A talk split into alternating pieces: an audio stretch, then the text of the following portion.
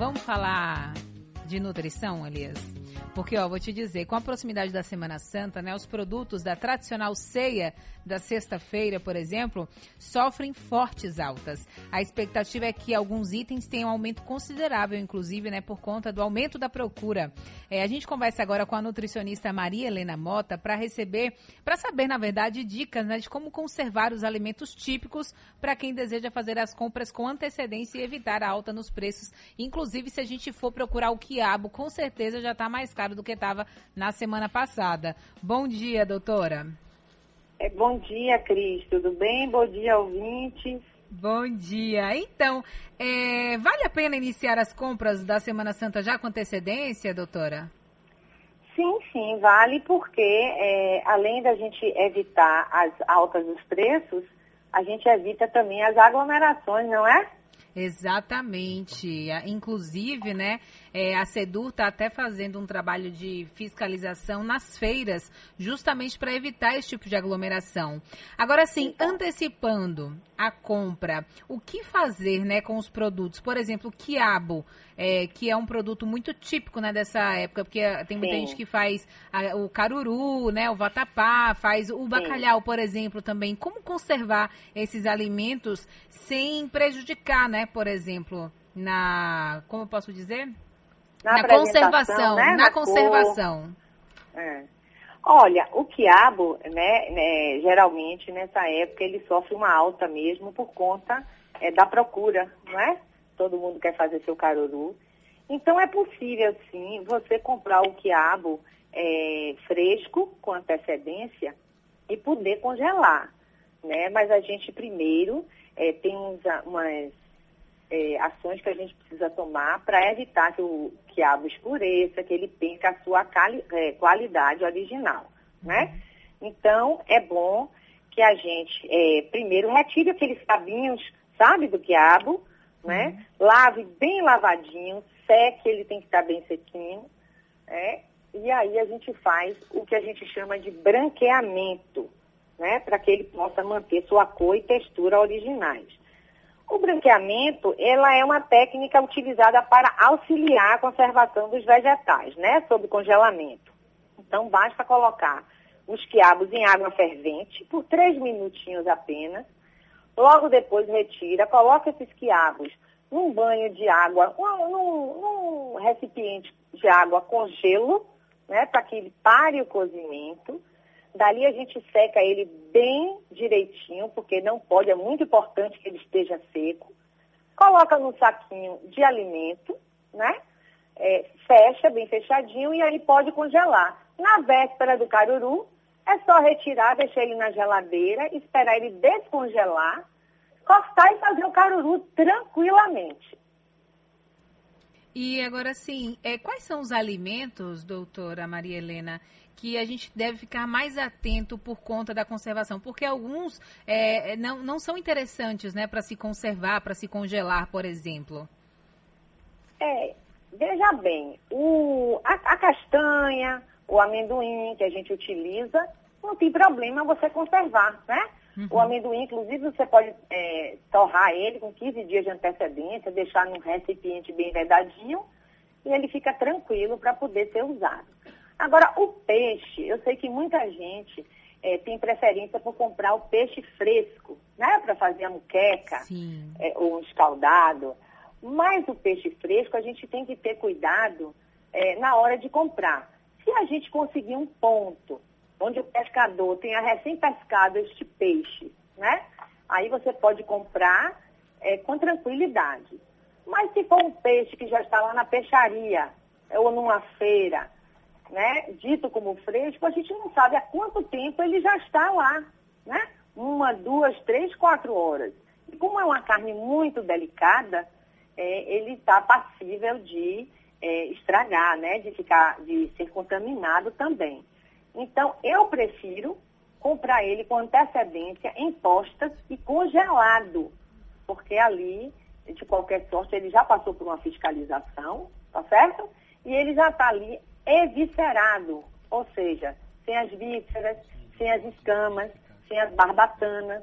Né? Então, do ponto de vista higiênico-sanitário, ele é mais seguro. Em relação ao bacalhau, que também é muito procurado nessa época, ele pode ser é, comprado congelado e desfiado.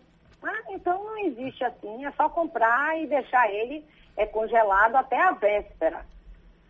É, a gente conversa com a nutricionista e professora do curso de gastronomia da Estácio, Maria Helena Mota. É, professora, agora sim, a gente sabe que Páscoa, né, a gente lembra logo de chocolate. Eu não vou mentir Sim. que eu fico enlouquecida na Páscoa. eu acho que o estoque de chocolate que eu não como durante o ano, eu como na Páscoa. E é, aí vem aqueles quilinhos, aquela retenção de líquido. É. Tem alguma dica para a gente, tipo, pós-Páscoa, o que fazer, né? Qual o tipo de alimento mais interessante de se consumir no pós-Páscoa? É, pra... é o, o, ovo de chocolate, assim, a gente tem um clima muito quente aqui em Salvador, né? Então, o bom é que se você não conseguir, conseguir consumir ele é, no domingo da Páscoa, né? Então, que você coloque ele numa vasilhinha plástica ou de vidro com a tampinha e deixe na geladeira e vá consumindo aos poucos. Porque se você consome também tudo de vez, né? É, uma, é uma, um valor calórico assim muito elevado para um dia só. É. A depender do tamanho do ovo, né? Mas eu estou falando, na verdade, doutora, acho que eu não fiz a, a pergunta de forma muito clara. É, eu estou falando no sentido de, assim, é, eu, por exemplo, retenho um líquido muito fácil. É, nesse pós-Páscoa, o que, que eu posso, por exemplo, comer para dar uma amenizada na consciência? Ah, na consciência e na balança também, né? Na consciência e na balança. é, depois da Páscoa, é, não é com toda é, festividade, Natal, São João, é uma comilança danada. Então, o que é que eu aconselho? Beber muito líquido. Sempre. Se possível, né? Dentro das condições que a gente está vivendo hoje. É poder dar a caminhada, tá certo? E fazer uso é, mais de frutas, é, legumes, carnes é, brancas, de frango ou do próprio peixe, não é? E não deve também fazer uma quantidade, como a gente está na pandemia também, não, o almoço já não deve ser também tão farto assim, porque não vai ter tantas pessoas Exato. para consumir. Exato. Então vamos procurar fazer uma quantidade suficiente que dê para o domingo, né, para sexta-feira, né, para sim. que não fique aquele é, alimento rolando ali na, na, geladeira, como é de costume em algumas famílias, né? É, ainda falando sobre conservação, professora Maria Helena Mota, é, o Elias Alves tem uma pergunta, né, Elias, para fazer? Bom dia, professora. Tudo bem? Elias bom Alves dia, aqui fala. Elias. Bom dia. É, como o consumidor pode identificar se o produto que ele comprou ali, né, que ele guardou, está perto de estragar? Existe alguma forma? É, depois de pronto ou antes de aprontar a comida? Depois de pronto. Ah, depois de pronto, se você faz o seu alimento, né? É, e você, é, ele está numa temperatura adequada. Que temperatura adequada é essa? Acima de 70 graus, né? Então, é, você fez seu alimento, acabou o, o, almoço, você vai guardar aquele logo, logo, vai guardar a preparação na geladeira, em recipientes fechados, né? Então, você tem aí três dias é, para consumir. Se sua geladeira é, ela tem é, pelo menos 4 a 5 graus de temperatura de refrigeração. Então, tranquilamente, é, você pode guardar por três dias. Existem, pe existem pessoas também né, que fazem essas marmitas e guardam no congelador para consumir durante a semana. Isso é prejudicial? Não é prejudicial, desde que você faça com segurança, né? A gente não pode é deixar o alimento ficar esfriando até a hora que ele ficar friozinho mesmo, porque aquela temperatura morninha, sabe o morninho? É a temperatura ideal para as bactérias se multiplicarem, crescerem e se multiplicarem.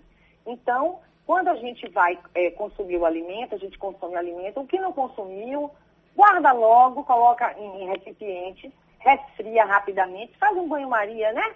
É, gelado, é, pega uma, um recipiente com água fria, coloca a marmita, né? lógico que ela vai logo esfriar, e a gente pode botar com a tampinha meio aberta na geladeira, para ela acabar o resfriamento na geladeira, né? para que não forme aquelas gotinhas, sabe, que fica na tampa, né? e depois tampar e congelar. Professora Maria Helena Mota, acabei de descobrir que eu estava fazendo errado a vida toda. Oh, foi, Cris. Como é que você estava fazendo? Me eu deixava aí. a comida esfriar completamente do lado de fora e depois eu congelava, porque eu já faço minha marmita, né, de segunda a sexta. Sim. E aí eu deixava esfriar a comida completamente do lado de fora, com a tampa aberta, e depois eu congelava. É, mas aí ela fica muito tempo. O que é que a gente tem que ter? É. é muita atenção é, no resfriamento do. uma cozinha do modo geral. Tempo e temperatura. Então, este resfriamento não deve ultrapassar duas horas.